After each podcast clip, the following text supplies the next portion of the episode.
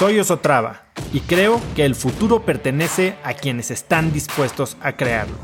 Si estás aquí, estoy seguro de que tú eres uno de esos cracks. Una persona que toma acciones de impacto todos los días, que aprende y prueba cosas nuevas, que ataca sus miedos y sobre todo que vive la vida en sus propios términos.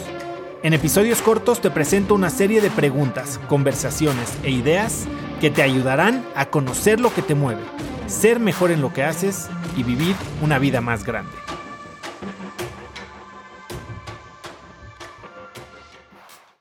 Generalizar, si bien nos facilita la comprensión, genera mucha falta de definición y falta de enfoque.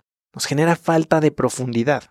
Así que lo que quiero hacer contigo es definir concretamente lo que yo llamo las siete áreas que forman una vida extraordinaria.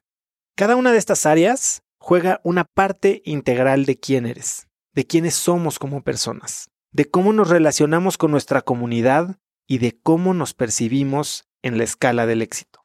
Entre más realizados nos sentimos en cada una de estas áreas, mucho más clara es la señal de que actuando con alineación a nuestros valores, más plenos podemos vivir. Las áreas que yo considero los pilares de una vida extraordinaria son siete. La primera es salud y bienestar. Tu salud es la línea de vida e influye en todo lo que haces en el resto de las áreas. Piensa en tu salud no solo en cómo te ves, sino cómo te sientes, cómo cuidas tu cuerpo, pero también tu mente. En esta área puedes considerar factores como tu peso, tu fuerza, tu flexibilidad, tus niveles de energía. Quiero que pienses en englobar en salud y bienestar todo lo que hace que tu corazón lata y que tu sangre corra. Pero no olvides tu mente. Bienestar también implica bajos niveles de estrés y baja ansiedad mental. Todo lo que puedas hacer, todo lo que te afecte, todo lo que te mueva y te haga crecer, en términos de tu cuerpo y tu mente entra en salud y bienestar. La segunda área o el segundo pilar es el área profesional. Es un área que a mí me parece en particular importante porque nuestro trabajo engloba hasta 70% del tiempo que pasamos despiertos. Así que una falla o una deficiencia en nuestra área profesional puede repercutir en cómo percibimos nuestra vida en general.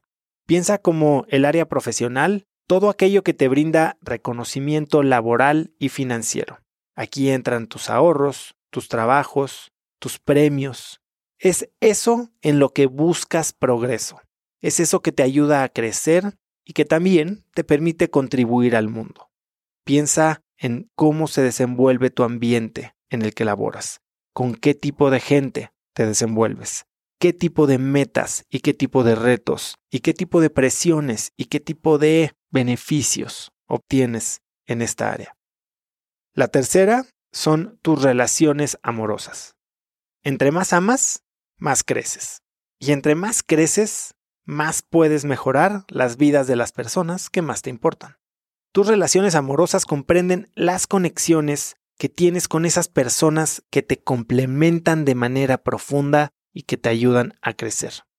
Aquí puse un especial hincapié y fue de las cosas que más trabajo me costó entender. Yo divido la vida amorosa o tus relaciones amorosas de las relaciones personales. Y en el amor, si bien podrían entrar tus familiares cercanos, creo que tienes que centrarte en esas personas que verdaderamente te complementan, ya sea una pareja, un compañero o compañera de vida, o alguien que te ayuda de verdad a realizarte personalmente. La cuarta es el aprendizaje. Tu cerebro es como un músculo que también se ejercita, crece y evoluciona. El área del aprendizaje en tu vida incluye todo aquello que atrae tu curiosidad y que te enseña nuevas habilidades. Podrás aprender un nuevo deporte, un nuevo idioma, una nueva técnica, utilizar un nuevo programa, una nueva filosofía. Piensa en el aprendizaje como todo eso que te brinda una nueva manera de ver el mundo, de interpretar los problemas y de crecer intelectualmente.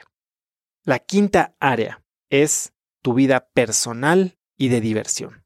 Si bien los seres humanos somos seres sociales, a veces se nos olvida que necesitamos mejorar nuestra relación con nosotros mismos. La vida es una aventura y debemos vivirla como tal. Y esto incluye desarrollar actividades personales que por sí mismas te generan placer y satisfacción. Sí, hay momento para ver la tele, hay momento para leer un libro, hay momento para redes sociales, hay momento en hacer lo que sea que tú quieras, como ver al cielo o leer una flor, simplemente tomar una siesta. Piensa en hobbies, pasatiempos y hasta el tiempo que pasas contigo mismo simplemente disfrutando del momento presente. Tu vida personal y de diversión es ese momento en el que te retraes y disfrutas estar contigo mismo. Recargas energía y haces algo que no tiene ningún objetivo más más que disfrutar de ti mismo. La sexta área es, como lo decía, tus relaciones personales. Y aquí incluye todo lo que no son tus relaciones amorosas. Son tu familia, son tus amigos, son tus parientes cercanos, lejanos, estos conocidos. Estas relaciones son algo que todos valoramos mucho en nuestra vida, pero también son las que primero son sacrificadas en la búsqueda de objetivos personales o cuando las cosas se vuelven difíciles. La séptima es tu espiritualidad. Y más allá de creencias religiosas, es importante mantener nuestro centro en el camino de la vida. Conecta conmigo en Instagram como arroba osotrava y dime qué te pareció este episodio.